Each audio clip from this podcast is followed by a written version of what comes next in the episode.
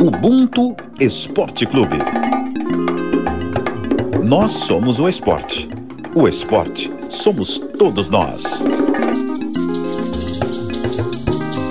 Ubuntu para mim é pertencimento e ancestralidade. É saber que eu sou parte e também continuidade de uma história. Fala galera, começa agora mais um episódio do Ubuntu Esporte Clube. Agradeço a definição de Ubuntu da diretora da Globo, Naina de Paula, que criou e dirigiu o filme documental Sobre Nós, que tive a honra de editar. Bom, hoje é dia de conhecer a história de mais um nome do nosso esporte paralímpico. E quem vai me ajudar a conduzir esse papo é João Felipe Bangu, estagiário do esporte da Globo. E aí, Cria, tudo bem? Fala pessoal, tudo certo?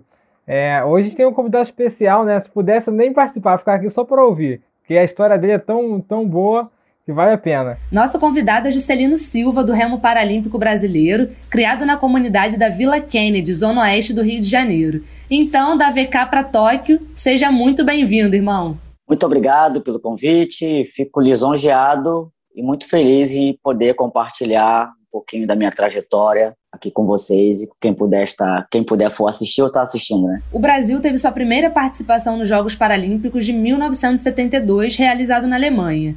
Até a última edição, na Rio 2016, tivemos uma evolução significativa, o que coloca o Brasil agora em Tóquio entre as principais potências paralímpicas. Apenas nas edições de estreia e na de 1980, o Brasil não subiu ao pódio. Em quantidade de medalhas, a principal participação foi na Rio 2016, quando foram conquistadas 72 no total, sendo 12 ouros, 29 pratas e 29 bronzes. Mas a melhor posição no quadro de medalhas se deu em 2012, Londres, quando o Brasil ganhou mais ouros. Temos mais de 300 medalhas e ocupamos o 19º lugar no ranking geral, baseado na quantidade de pódios. O remo, modalidade do nosso convidado, está no programa paralímpico desde Pequim 2008. Logo na estreia, o Brasil levou o bronze no double skiff misto, classe TA, com Elton Santana e Josiane Lima. Essa é a terceira participação brasileira nessa categoria e a primeira participação de Juscelino. Então, meu amigo, conta pra gente como começou sua relação com o esporte. Você praticou outras modalidades antes de conhecer o remo? É, como foi essa trajetória até ingressar no esporte profissional? Eu iniciei como office boy lá no Flamengo, né? No clube de regatas do Flamengo. Após eu sair do colégio interno, né? Com 15 anos de idade eu saí do colégio interno e fui morar com a, com a minha mãe e os patrões no, no trabalho dela, né? Ela trabalhava de doméstica e fiquei um ano lá morando com ela. Ou seja, até meus quase completo 16 anos. Nesse período, a minha, os patrões da minha mãe, a patroa dela, foi transferida para a Alemanha, ela era aeromoça, né? E levou minha mãe, né? E o patrão da minha mãe, ele era o remador veterano, mas já aposentado lá do Flamengo, né? Então ele conhecia o técnico lá, o Guilherme Augusto, já falecido, do Book, né? E foi lá no Book para conseguir se conseguir um trabalho para mim, para mim não ficar sozinho aqui sem, sem, sem que eu já estava sozinho, minha mãe já ia, né? Eu fiquei sozinho aqui ele me arrumou um trabalho para mim no Clube de Regata do Flamengo. Eu trabalhei de office boy. E lá permaneci como office boy e, consequentemente, fui promovido a auxiliar de escritório em três anos. E logo depois fui dispensado. Aí voltei lá no seu book, né? No Guilherme Augusto. Minha mãe estava na Alemanha ainda e eu já morava sozinho aqui na Vila Kennedy, com 15 anos, 16 anos praticamente. Eu fui lá no seu book, seu book, eu estou dispensado do Flamengo e mandaram embora, mandaram muita gente embora. E eu fui nessa barca aí que, senhor pode me ajudar? De, depois de muito papo, ele lembrou que ele tinha conseguido um emprego para mim. Enfim, ele me arrumou para ser timoneiro lá no Flamengo. Eu nem sei, não tinha, não foi eu, entrei sem pretensão nenhuma de ser timoneiro. Ele me viu meu peso, viu meu tamanho, ah, tá para ser timoneiro. Aí me explicou lá, o pessoal me ensinou um pouquinho, sabe? Ele me dava toda semana, tipo, hoje, um exemplo, né? Isso foi na década de 80, né? Na verdade, eu comecei no Remo em 91. Enfim, aí ele me dava toda semana, tipo, um exemplo hoje, tipo uns 50 reais por semana, pagava meu almoço e jantar todo dia, e eu dormia lá no clube, no alojamento, de segunda a sexta, só ia sábado para casa. E ali foi galgando, entrando no remo assim, sem pretensão nenhuma, e fui pegando experiência, com seis meses desempregado, né, sem carteira assinada. Eu comecei a trabalhar num laboratório ali no Leblon, para trabalhar para separar material, mas com todos os proventos salário mínimo, assistência médica, CLT, tudo carteirinha assinada, tudo bonitinho. É, todos os eu já tive três empregos depois desse laboratório. Eu trabalho ainda. Eu sempre conciliei com o esporte que eu nunca larguei. Até porque os treinos são bem cedo, né? É 5, 5 e meia da manhã. Antigamente era 5 horas, hoje é 6 horas. Então dá tempo de trabalhar o resto do dia Aí, com o tempo, ele me deu uma bolsa de estudo, terminei meu segundo grau lá, tudo bonitinho, e, e fiquei no Olímpico, né, no remo olímpico. Até então não tinha remo paralímpico ainda. Aí, no Paralímpico, eu ingressei em 2011. Eu tenho uma deficiência na perna também, eu tive poliomielite com cinco meses de idade, né, um, um erro na aplicação. Eu, para não ter a poliomielite, o erro atingiu meu nervo, então eu tenho a perna atrofiada, mas não por isso eu sou paralímpico, porque o timoneiro ele pode ser convencional. É mais, tipo assim, unir o útil ao agradável, né? Os países, eles preferem, eles dão, dão eles dão, dão crédito se o timoneiro for paralímpico, até porque é para ingressar mesmo, né? Entendeu? Mas não necessariamente precisa ser paralímpico. Eu fui convocado, já experiente, fui convocado para o Campeonato Mundial na Alemanha, 2011, no Paralímpico. 2013, fui convocado novamente para Mundial na Coreia do Sul. 2012, eu não fui para Londres porque era um outro timoneiro, né? Tava melhor que eu. Na verdade, eu sou o timoneiro titular a partir de 2013. Tentei 2016, não conseguimos a vaga na França, né? Ficamos por um segundo da vaga para disputar no Rio. E essa bateu na trave no Mundial em 2019. Ficamos por meio milésimo de segundo. Aí na última tentativa agora, que sobrou mais duas vagas, e são um mês e meio na Itália, aí conquistamos a última vaga para Tóquio, que estamos indo agora. É, então você poderia ser olímpico? Poderia disputar a vaga nas Olimpíadas agora? Não, porque a Olimpíada, na verdade, vamos lá, o meu barco é 4 com, com porque eu tenho um timoneiro, certo? É 4 sem, não tenho timoneiro. Na Paralimpíada só tem 4 com, duble e dois esquifes, um feminino e um masculino, uma pessoa de cada vez, entendeu? Olimpíada só tem oito, oito com. O Brasil é muito difícil montar um barco competitivo, certo? Para conseguir vagas, porque vagas para oito com na Olimpíada só tem oito vagas para o mundo todo. Então o Brasil é muito aquém de, de vários países. Vários países muito na frente do Brasil ficam de fora de uma Olimpíada no oito. Até 92 tinha quatro com, dois com e oito na Olimpíada. o Brasil conseguia até levar quatro com, levar timoneiro e levar um dois com. Mas é, 92 foi, o, foi a última Olimpíada, né? que teve três provas com timoneiro. Hoje em dia só tem oito. Eles tiraram quatro com e dois com para botar outras provas femininas, não sei o que, entendeu? Então, Olimpíada para o Brasil é quase que impossível o Brasil levar um oito com timoneiro olímpico para ir. Até para conquistar a vaga é muito difícil. Entendi. Agora deixa eu te perguntar, é, você trabalhava na Zona Sul, né? É, no Remo na Zona Sul, no Flamengo e tal. E como é que era para você é, o preconceito que você sofria? Você é da Zona Oeste, né?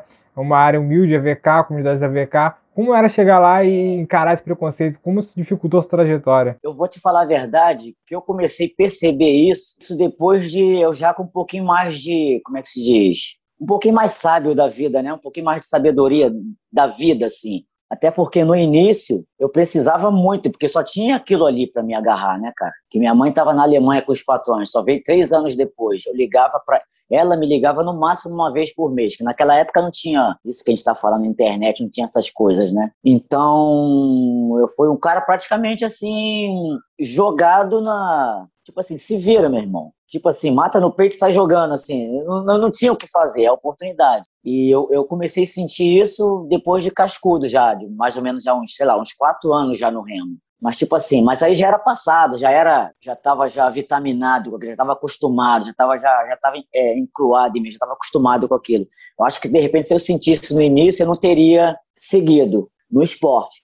Eu teria ficado na Vila Kennedy, não sei o que é arrumado para fazer na vida, não sei o que teria arrumado para fazer na vida nesse mundo aqui que só vê tiro, só vê coisa ruim assim, entendeu? E eu sofria muito. Pô, já vem esse, já vem esse escurinho aí, que não sei o quê, vem lá de longe pra caramba Tipo assim, eu, e eu era um dos primeiros a chegar mesmo. Porque eu, até, até eu conseguir alojamento lá no clube, lá para dormir, demorou uns dois anos. Eu não recebia nada do Flamengo, nem um centavo. Eu comecei a receber ajuda de custo do Flamengo, tipo hoje, um exemplo, 500 reais por mês, é, depois de uns quase uns, uns quatro anos, cinco anos, entendeu? Eu treinava, trabalhava, ia para o colégio e depois vinha para Bangu. Estava no dia seguinte lá, cinco e meia da manhã, cinco horas da manhã. Eu dormia papo de quatro horinhas por dia. E você falou sobre ter demorado a entender que o que você estava sofrendo era racismo, e é muito comum, né? A gente vive num país que diz que não existe racismo, que não acredita que o problema está na estrutura.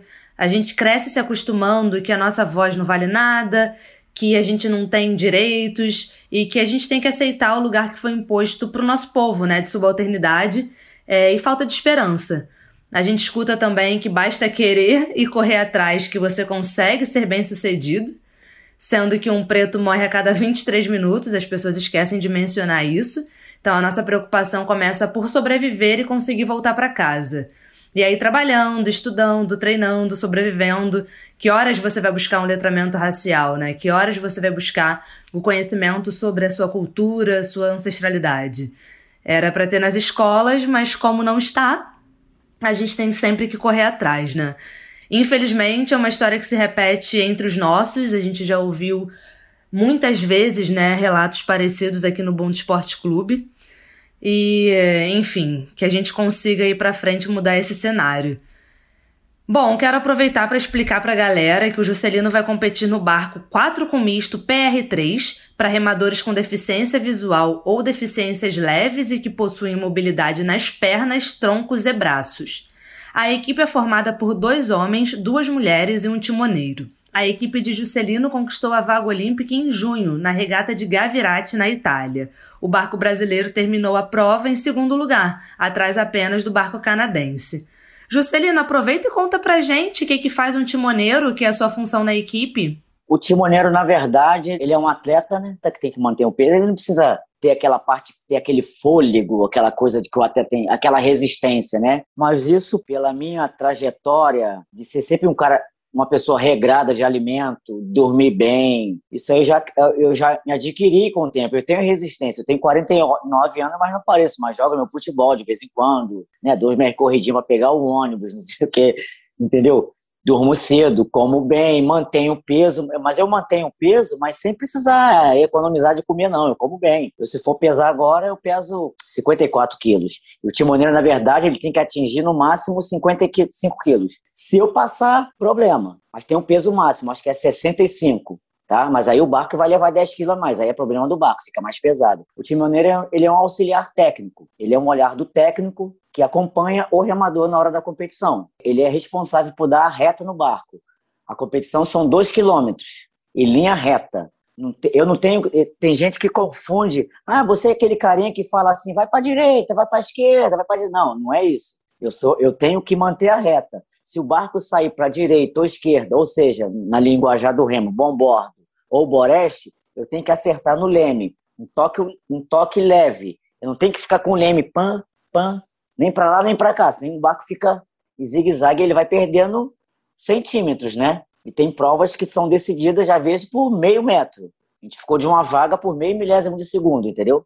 E, o timoneiro, ele, ele é, o, é o responsável por dar incentivo ao barco, é responsável, já falei, pela reta do barco, correção do barco e passar tempo do barco, de, de o, o, tempo que está fazendo das boias, né?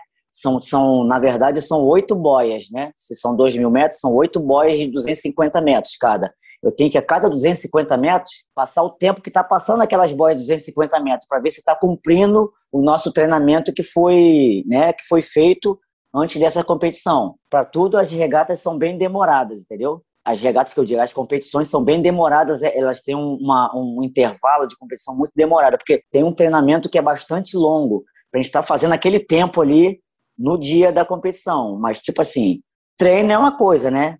A competição é outra. A gente pode fazer 7h15, é um tempo ótimo. 7h15 é um tempo excelente para gente, né? E no dia fazer 7h20, não foi um tempo bom no dia. A gente tem que tentar bater aquele tempo ali. É uma família ali, na verdade, né? O timoneiro é o cabeça ali, é o cara que sabe? Tem que ter a confiança do remador, melhor dizendo, a confiança do remador. O remador que não tem a confiança num timoneiro ou um, ou um jogador de futebol que não tem confiança num goleiro, complica. É o capitão, né? É, é. É, Juscelino vai ser o nosso capitão em toque. É, Juscelino, agora eu queria te falar, cara, tipo, porque a gente brasileiro a gente tem um problema, né? Que a gente só se interessa pelo, pelos atletas, pela rotina dos atletas quando tem o um período olímpico, né?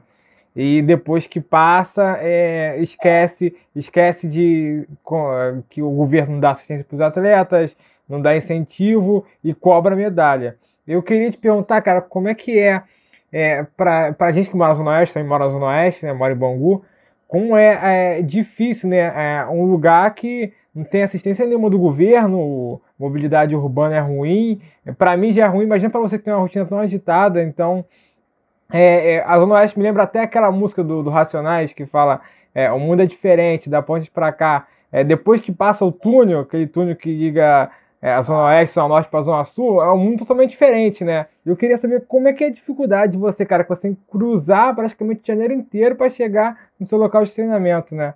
Hoje em dia, ainda está um pouquinho melhor, cara. Porque no meu início mesmo, a Avenida Brasil era muito pior. Eram os ônibus muito mais lotados. Hoje em dia está ruim ainda, tá? Mas está muito melhor do que, a, do que no meu início, entendeu? Entendeu? E, e a mobilidade era bem pior antigamente tinha muito menos ônibus, não tinha metrô direito. E, e sair daqui, né, às vezes embaixo de tiroteio, intervalos, né? Eu não vou sou maluco sair embaixo de tiroteio. Às vezes no intervalo que o bicho pegando aqui, tiroteio, de, não sabia de que que era, eu ter que meter as caras. Opa, vou nesse intervalo aqui. Muitas vezes deixar de ir, por estar tá muito ruim, me deixar de ir, mas o pessoal lá entendia. E hoje em dia eu, eu continuo morando na Vila Kennedy, mas não na, não na casa onde eu morava até um ano, vai fazer um ano, né? Que eu morava mais lá para dentro, na Meiuca. Agora hoje moro, moro pertinho da Avenida Brasil, é muito mais tranquilo,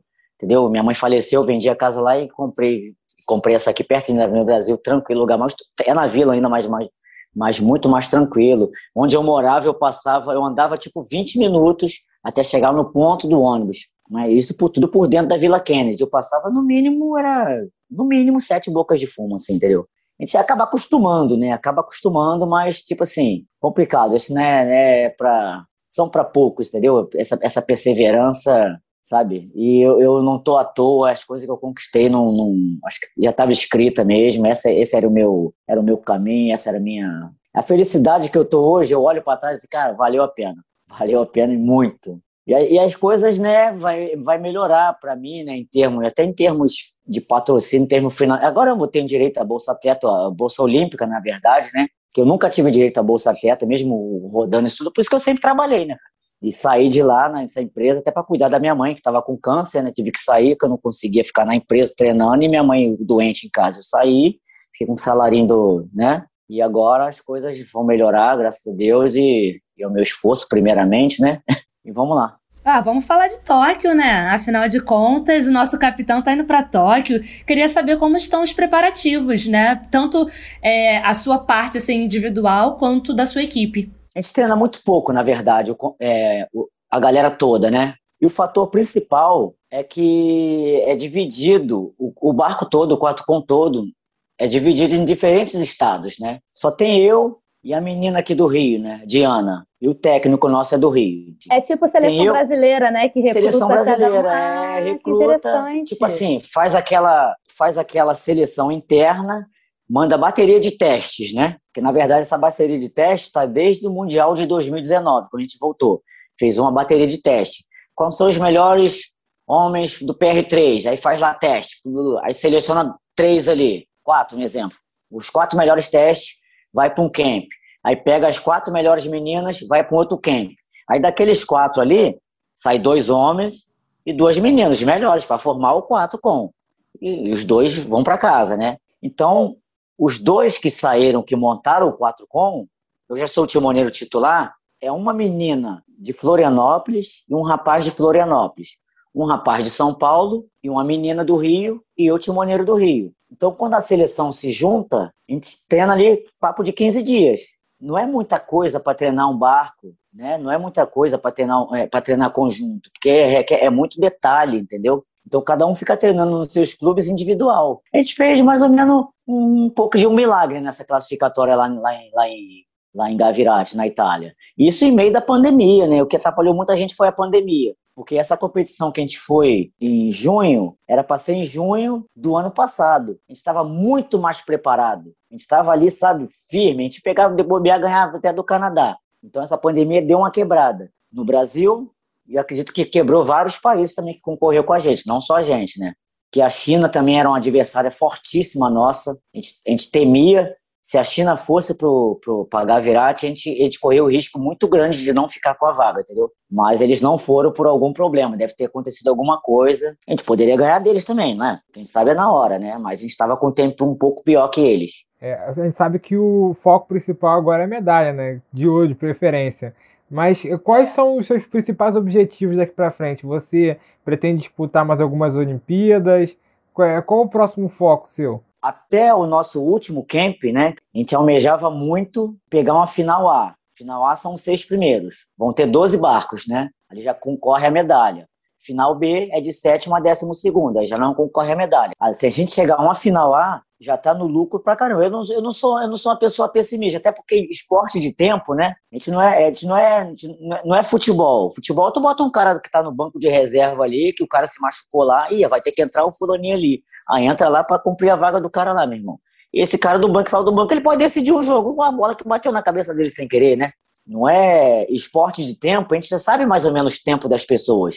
Eu sei o tempo da Inglaterra, a gente sabe o tempo que os caras estão tá fazendo. Medalha, eu, eu, a, gente, a, gente, é bem realista, né? É muito, é muito difícil a gente, sabe? Não é impossível, é muito difícil a gente conquistar uma medalha. Agora, se a gente for para o final A, cara, ali ninguém é de ninguém. A gente vai partir, sabe? Uma saída kamikaze e vamos ver que bicho vai dar. A nosso intuito é pegar uma final A. Mas também tem outra, outra variante, né? O local de competição. As raias mudam, né? não é ginásio fechado, não é piscina, que é, é a mesma raia do Brasil, é a mesma de qualquer país do mundo, é a mesma aclimatação. Nosso esporte é com o tempo, né? A gente, a gente, a gente corre com o tempo, é ao ar livre. Então pode estar amarolado, pode estar muito ruim para um e para outro, entendeu? Então é tudo uma, uma variante, é tudo uma incógnita, né? Mas a gente, a gente, a gente pretende, pretende representar muito bem a nossa nação lá e vamos representar muito bem, vamos dar o nosso melhor. E eu penso em. Vou, tô lutando, né? Já tá lutando há muito tempo, né? E é, tá indo pro meu último ciclo. Meu segundo ciclo, na verdade, que é Paris, em 2024, né? Ali depois dali eu encerro. Aí fico só ali na, na base mesmo, comissão técnica, sei lá. Mas competição eu acho que eu encerro, já fecho aí. Pensando assim, a trajetória geral, pensando desde aquele garoto lá da VK até hoje em dia, é, é, eu vi que você, lembrei agora que você tinha falado também que é, talvez desistiria por causa do preconceito, e ainda bem que você continuou, né? Você acredita que o esporte mudou a sua vida? Oh, sem dúvida, isso eu respondo sem, sem pestanejar, sem dúvida alguma. Rapaz, eu era um cara que tinha tudo para dar errado na vida. Eu falo isso aqui para qualquer um com e bato no peito que, oxe, eu venci, eu venci o mundo. E sou respeitado pra caramba aqui na área, aqui o pessoal, pô, valeu, não sei o quê, mano, sabe? É, é, muito, muito bom, valeu, valeu a pena. Tinha tudo para dar errado na vida, já, sabe? Eu só agradecer.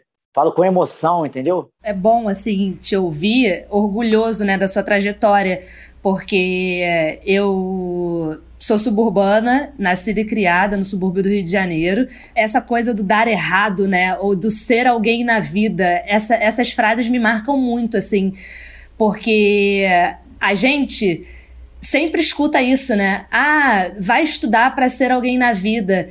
Cara, a gente é alguém na vida, sabe? A gente pode alcançar muitas outras coisas, mas a gente já é um ser humano, a gente já tem sonhos, a gente tem tanta coisa que é podada pelo sistema, é, que é podado por conta da classe social e por conta do racismo, né, que é muito forte e que ele dita tudo, tudo, tudo, tudo na nossa vida é ditado pelo racismo né? Então, assim, eu fico muito feliz de ver como você tem orgulho, assim, né, da sua, da sua trajetória, porque você tem total noção do meio que você viveu e como as oportunidades, elas não chegam nesse lugar, né? Então, eu entendo o dar errado, porque é o que dizem pra gente, que vai dar errado. Ah, o que, que você tá tentando isso daí? Isso daí não é pra você, não. Esporte, isso nem dá dinheiro, sabe? Só dá dinheiro, tipo, jogador de futebol, né? Isso eu escutei muito. Tu ganha lá? Não. Mas sou feliz, eu tenho meu trabalho, assim, sabe? A, a gente fez um, um episódio com, do, com, a dona Aida dos Santos e ela diz que a primeira vez que ela chega é, e entrega uma medalha pro pai dela, o pai dela fala: cadê o dinheiro? E ela diz: não tem dinheiro. Aí ele pega a medalha, joga no lixo e fala: então não dá para ser atleta, porque a gente precisa de dinheiro, a gente precisa botar comida na mesa. É, o Rafael, agora imagina você é uma pessoa, tipo assim, criado em colégio interno, né? Eu, eu, né? Na verdade. E sair com 15 anos, mas você não ter da sua mãe nenhuma. não ter colo, né? Eu falo com uma certa emoção, mas é uma emoção boa, é emoção de liberto, assim, entendeu? De você nunca escutar da tua mãe um eu te amo, e você chegar, nunca ter um incentivo. Meu filho, vai estudar, estuda que você não sei o quê, mas era muito diferente. Ela, ao invés disso, muito me batia, Ah, já que eu não te deu, já que eu não te dou jeito, o mundo vai te dar um jeito, o mundo vai te, o mundo vai te ensinar. Escutei muito isso dela, assim. Mas ela teve um passado triste também. O passado dela, eu fiquei sabendo, triste dela, em 2000. Eu tenho com 49 anos. Eu fiquei sabendo em 2005, quando uma irmã minha apareceu, que eu nem sabia da existência, que minha mãe tinha abandonado, que é uma coisa, uma história bem, sabe, bem louca. De eu, de eu, se eu ficar conversando contigo aqui, cara, é. Eu vou carregar meu celular aqui, eu acho que umas 10 vezes a gente não vai terminar. É bastante impactante, bastante emocionante. É dar um livro. Enfim. E quando você morar saí do colégio interno, morei um ano com os patrões dela, você apanhar de patrão, e logo depois apanhar da tua mãe, porque ela ficava medo de perder o emprego dela, sabe? E ser, ela ser coagida, né? Não sei se é a palavra certa, coagida. Se ela, se ela, não, se eu for reclamar do, do doutor Alfredo que bate no meu filho, ele pode me mandar embora. Ela fica com muito medo. Minha mãe é uma pessoa muito medrosa, assim, nessas coisas. Foi muito usada também, entendeu? Eu sempre tive um contato, não tive muito contato com a minha mãe. Porque até então, quando ela foi para a Alemanha com os patrões dela, eu já tive minha independência praticamente com 16 anos de idade, trabalhando e fazendo, treinando, trabalhando, vindo para a Vila Kennedy, o quê. Isso por três anos, sozinho. E quando ela voltar da Alemanha, e a gente se manter distante ainda, a gente se via uma vez por mês, quando ia, e você ter um reencontro com a tua mãe, vivência com a tua mãe. A partir de 2013, eu já tinha meus 42 anos, 43 anos, você ter um teto com a tua mãe. Ela não tem intimidade comigo, nem eu com ela mas ela chegou para me tratar dela, eu cuidar dela, finalzinho de vida dela, ela já aposentada, que não sei o quê, e aquilo ali muito nos transformou. Eu sei que ela partiu com uma muito mágoa no coração, não sei, é muito, ela é muito desgostosa da vida, e eu, eu sinto muito falta. Eu sei que ela está super orgulhosa de mim. Eu sinto muito falta de, sempre senti falta. Eu não tenho família. Eu não tenho família, eu não tenho filho, não tenho tio. Tem essa minha irmã que apareceu, mas depois não quis mais contato, porque ela soube que a minha mãe abandonou, não quis contato com ninguém entendeu? Então é uma coisa muito, muito assim, impactante, assim, entendeu? Infelizmente, infelizmente mesmo, é a história de muita gente de muito, né? preta, né, no, no Brasil, é, porque como que eu enxergo isso? Essa história de abandono, né, e de distanciamento dessa que era a única pessoa que estava ali para cuidar de você, é, é muito comum, porque por mais que as outras histórias sejam diferentes, da mãe morar no mesmo lar, ainda assim é uma mãe que é doméstica e que precisa sair de casa quando você ainda está dormindo, ela volta quando você já está dormindo. Então você não cria muito esse vínculo, essa relação. Ela precisa te deixar sozinha, sozinho né, durante o dia inteiro, não sabe se você foi para a escola, se tudo que você está falando é verdade. Ela certamente viveu muita coisa ruim, muita dor, né, Sem dúvida. Esse corpo preto que não é humanizado, né, que os patrões brancos achavam que tinham o direito de bater em você, de te dar algum corretivo, sendo que eles tinham tirado a sua mãe de você, né? Então é, é uma relação muito difícil, assim, né? E é uma relação 100% pautada nessa cultura racista, assim. Então, infelizmente, é uma história que, que se repete muito ainda, né? E o Rafa, e essa relação que os patrões da, da mãe dele tinham com a mãe dele é como se fosse uma escravidão, né? Que você privar de ver o seu filho, de, de ter que acompanhar os patrões em todos os lugares que, que eles vão, entendeu? É, é. Imagina a dor que ela sentiu na, na época de ter que, ficar longe do filho dela, que era a, a, família que ela tinha, entendeu? Até porque minha mãe, e coisa que eu fiquei sabendo em, em 2005, né, quando minha irmã apareceu, foi que minha mãe veio grávida de mim, ela um mês grávida de mim, né, fugida de Minas, dizem que meu pai batia muito nela, sabe, perdeu muito filho, assim, entendeu? E veio para o Rio, aí quando eu nasci, Completei um ano, minha mãe voltou em Minas, pegou essa minha irmã e pegou um outro irmão meu, são mais velhos que eu, e trouxe para o Rio, eles tinham quatro anos, né? E deu para duas famílias diferentes criar. Não quis deixar em Minas. E ficou só comigo, entre aspas, né? Eu acho que agora, quando eu fui, quando minha mãe foi para Alemanha, acho que fosse qualquer uma outra mãe, assim, com um pouco mais de sabedoria, um pouco mais de, como é que, de vivência, né? Não, eu vou, tranquilo, eu vou, mas levo meu filho também. Porque ele é menor, Mas eu acho que ela não, acho que não teve, nem acho que nem isso passou pela cabeça dela, tadinha, porque, sabe? Ou ela e eu ficava sem emprego, né? Minha mãe não tinha ninguém. Se ela tivesse irmã, tivesse parente aqui, não, vou, mas levo meu filho. Mas que ela não tinha saída, né? Esse, por esse lado, ela, ela, ela não, eu não, acho que ela agiu também pensando nela também, que também não tá errada, né? Não tá errada, não estava errada. Minha mãe, minha mãe não tinha nada. Minha mãe, do jeito que veio, de fugida de Minas, nunca mais teve contato com ninguém lá. Eu queria falar para você deixar um recado para as pessoas que estão ouvindo, sabe? As pessoas que querem também ingressar no esporte, que, que, que se inspiram na sua história, sabe? Cara, eu sou muito ruim de. Vamos lá, peraí, deixa eu, deixa eu elaborar alguma coisa aqui. Sei lá, que batalhas virão diversas, né? Não, e não, não vai ser batalha, você nunca vai saber a batalha que vai vir. E, mas se você tem um foco de, né, de ingressar no. Você gosta do esporte, se tem um dom, se você almeja em ser um, estar tá na Olimpíada ou Paralimpíada, ou, ou lá que seja, corre atrás que, que é árduo. Não vem pensar que é molezinha, não é árduo. Vai aparecer gente boa para te ajudar, mas vai aparecer muita gente, é, o, mais do que o dobro de pessoas para te, te atrapalhar. Mas, tipo assim, mas as pessoas boas que vão aparecer no seu caminho, você sabendo discernir, sabendo perceber, sabendo aproveitar, essas poucas pessoas vão, vão, ser as que vão fazer a diferença na sua vida. Eu tenho contato com, com todas as pessoas que, que me ajudou em minha trajetória. Me ajudou em quê? Com um prato de comida, uma dormida numa passada de final de semana numa casa de praia da, da Playboyzada lá que eu cansei de ir. Então essas pessoas, tipo assim, eu senti que entraram ali, que, que me ajudaram, assim, entendeu? E eu tenho contato com todas até hoje. Juscelino Silva, capitão, timoneiro do Remo, tá partindo para Tóquio já já.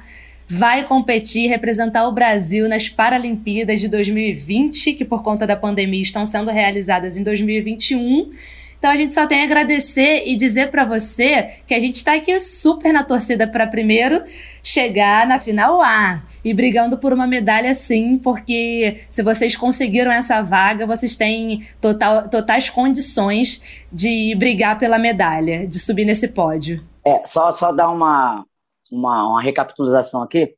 Na verdade, são 12 barcos, né? 12 quatro cons. 10 vagas são, são concorridas.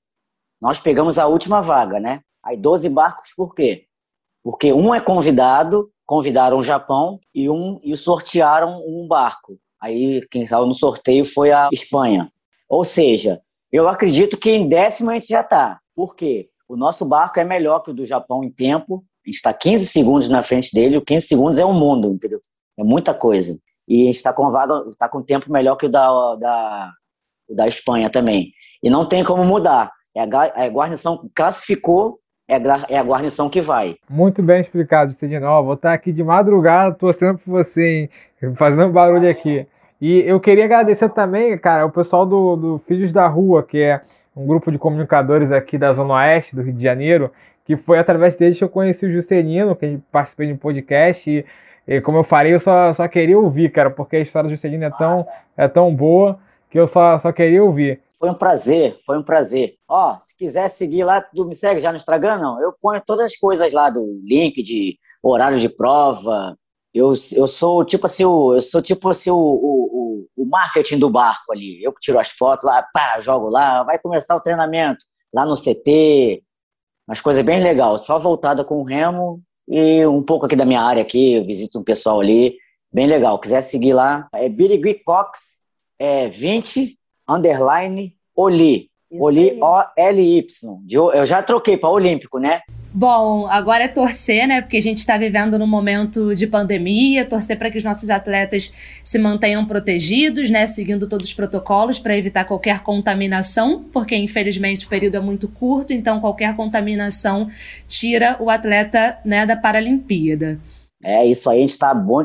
Hoje mesmo eu fiz um, o, o oitavo teste de PCR, eu fiz hoje. A Confederação Paralímpica Brasileira divulgou a lista com os 253 atletas que vão representar o Brasil nas Paralimpíadas de Tóquio. Os jogos começam no dia 24 de agosto. Vai ser a maior missão nacional paralímpica em um evento fora do país.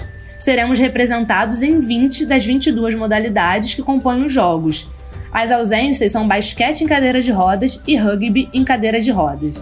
Então, galera, não percam os Jogos Paralímpicos, cobertura completa na Globo, em todas as plataformas. E o Ubuntu Esporte Clube fica por aqui. Um beijo e até a próxima.